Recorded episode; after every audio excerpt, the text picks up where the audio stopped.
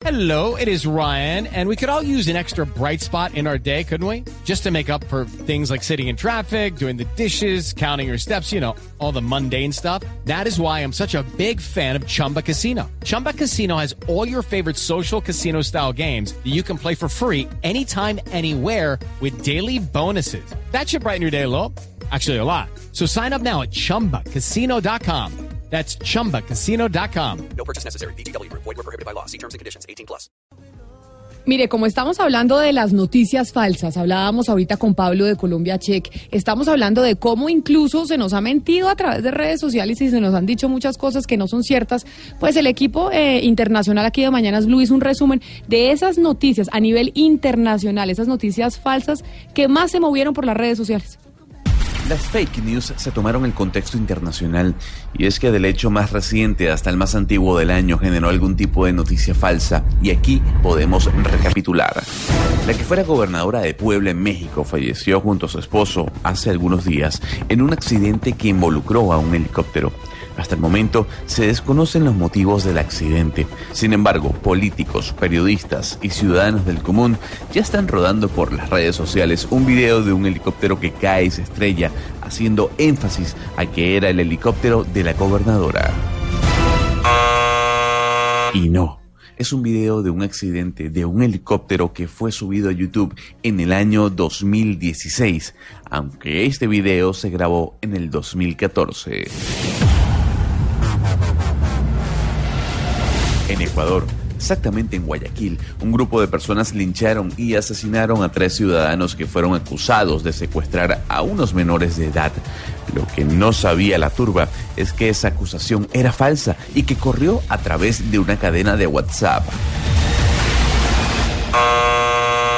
Según la policía, los tres ciudadanos que fueron asesinados habían sido detenidos solo por robar 200 dólares y un reloj.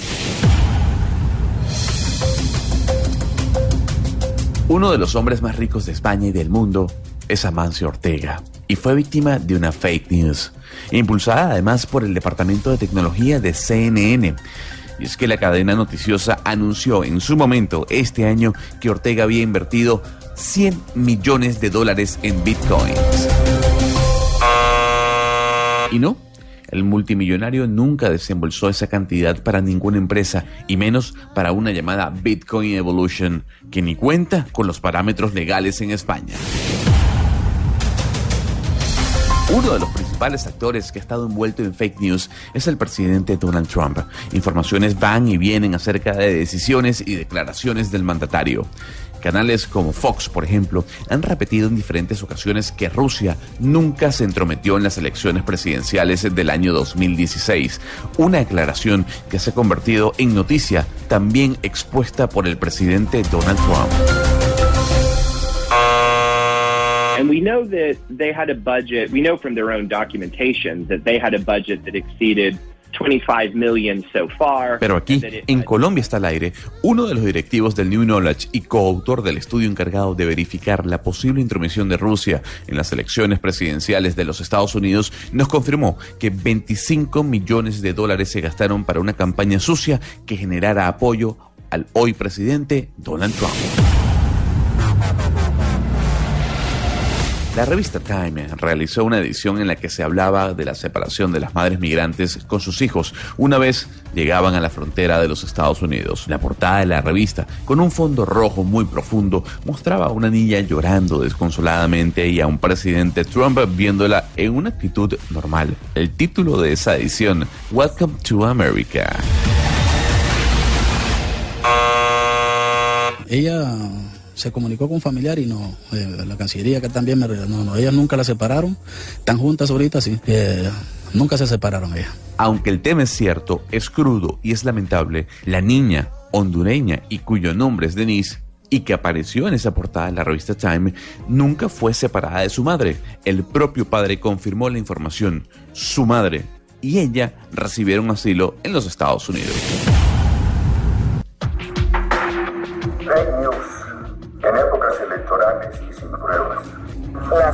Las noticias falsas.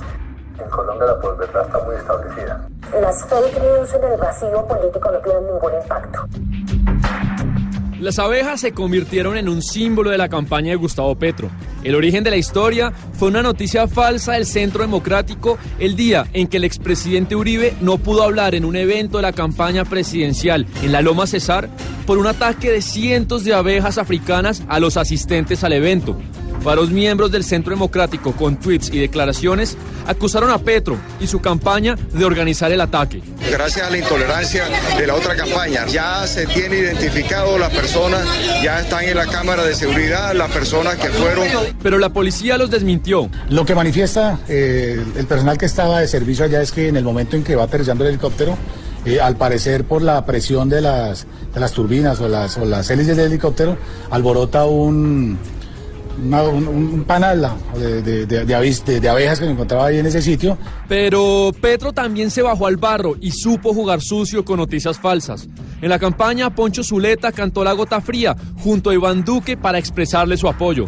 Petro publicó una versión falsa del video en la que se le cantan vivas al paramilitarismo, junto con un tuit que rezaba, no festejes en mi tierra los triunfos paramilitares de tu séquito. Solo saben a sabor de cocaína y genocidio. Cuando me tocar, cayó la gota fría. Ay, el 27 de mayo, le cae la gota fría. ¡Ah, la tierra, la tierra paramilitar! Las noticias falsas vía WhatsApp es una de las estrategias más peligrosas por su velocidad y capacidad de penetración durante las elecciones fue pan de cada día. Pues familia, les cuento una noticia muy buena.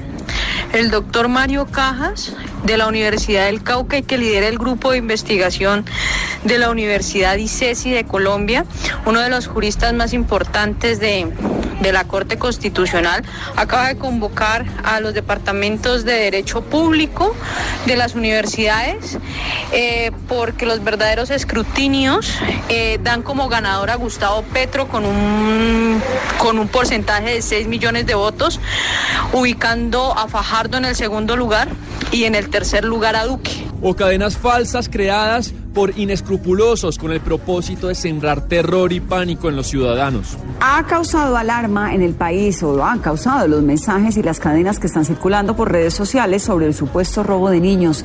Aunque las autoridades dicen que todas esas cadenas son falsas, algunas personas aseguran haber sido víctimas de este delito. Y para terminar, viene bien repasar una efeméride reciente el inolvidable e irresponsable tuit de Ernesto Macías del 20 de diciembre del 2016, que bien ya puede ser considerado un clásico de las fake news, en el que decía, abro comillas, cercanos a Santos afirman que él estaría pensando en suspender elecciones del 2018 para permitir el gobierno de transición de Timochenko.